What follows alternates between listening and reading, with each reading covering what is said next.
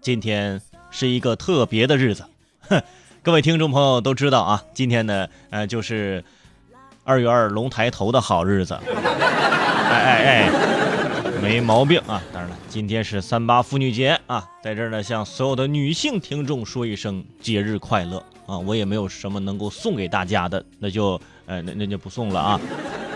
而每年的这一天呢，男人的存在感就格外的强，因为女性人放假了，那单位的事儿就得你来做。你说存在感能不强吗？没事儿啊，女生呢，呃，过这个三八妇女节，男生呢，咱就过什么？咱就过龙抬头。哎，咱往大了过，声势起来一点吧。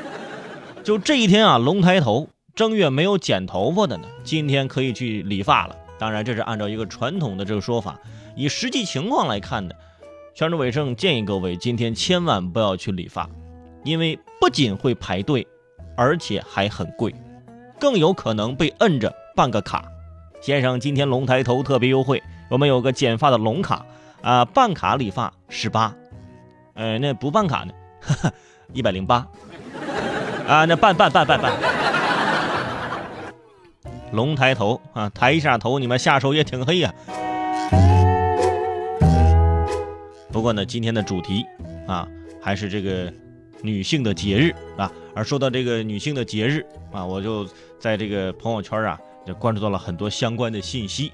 比如说，现在是我们两会期间啊，全国政协十三届二次会议的小组讨论会上啊，全国政协委员、上海市的经济和信息化委总工程师张英就提出了一个独到的观点，他呢是建议啊，在女性工作中使用弹性工作制。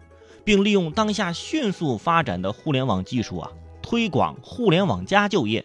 这个“互联网加”呢，不是加号的加，是在家的家啊。互联网加就实现女性在家里办公，以实现照看家庭跟工作两不误。呃，当时乍一看、乍一听，觉得没什么毛病，但是你仔细一品吧，就觉得，就觉得凭什么？是不是？女性啊。既要在家里照看家庭，而且还要在家里进行工作，那为什么不让男性也实行这个弹性工作制呢？对吧？男性在家里办公，同时在家里照看孩子也没毛病啊，是吧？所以呢，很多女性呢，呃，就就这一条啊，就讨论开来了，觉得呀，可能看起来说是给我们图了方便，但是实际上还是不太平等。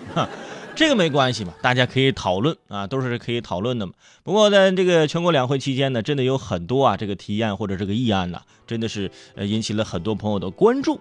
你比如说，呃，来自安徽的全国人大代表陈静就提交了一份关于将七夕节新增为国家法定节假日的建议。哎，这个陈静认为呢，呃，说这个举措呢可以推响中国情人节的品牌。引导树立正确的婚爱观，并有利于假期的均匀分布，缓解假期集中出行和旅游压力。先不说别的啊，所有说这个想给我们新增假期的这种，我们都支持啊。哎，可以，可以，可以，可以。但是你得仔细想想啊，放七夕假，对于我们这工作的人来说，放七夕假这可以，对吧？都有个对象是吧？结了婚，你说对于那些学生来讲，这个七夕假这个很尴尬是吧？啊，集中出行和这个旅游压力减轻了，啊，餐厅酒店的压力变大了。七夕节前一天，老师说：“同学们，呃，我们明天放七夕假，为了不让你们早恋去约会，我决定布置双倍的作业。”啊，终于，孩子们被作业困在家里，夫妻们被孩子困在家里，别说早恋了，晚上早点睡你都难呢。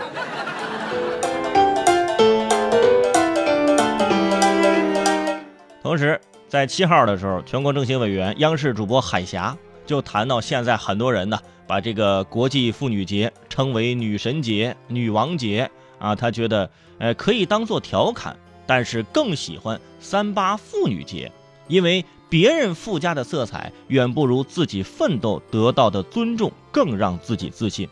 没错啊，是吧？什么女生节、女神节、女王节，就差女汉子节了。我就在想，说这么多女字辈的节日，为啥就没有一个女婿节，是吧？好女婿啊，当岳父岳母跟你说啊，这女婿节呀，必须要好好过啊啊！虽然也不知道明年还是不是你，哎哎。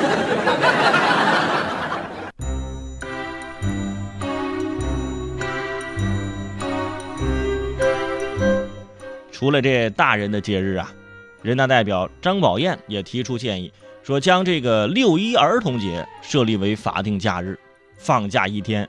让所有家人都能陪孩子快乐的过节，孩子们听到这个消息都快哭了。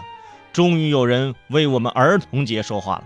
我们的要求并不高，给我们放天假就成，啊，就别让我爸妈回来就行了。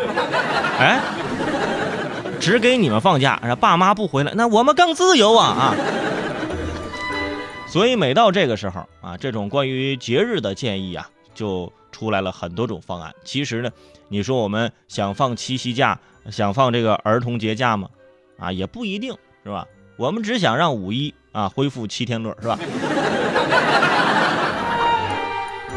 而且很多朋友已经知道了啊，翻看日历，发现今年的五一呀，呵呵，只有一天的假期。哎呀，就内心呢就格外的，就是不太舒服嘛。不过还好啊，这个一天假期呢，有一天假期的过法。是吧？我觉得多工作两天呢，倒也没什么毛病。就是我就是，反正我就是想办法安慰大家，怎么越说我自己都越难过了呢？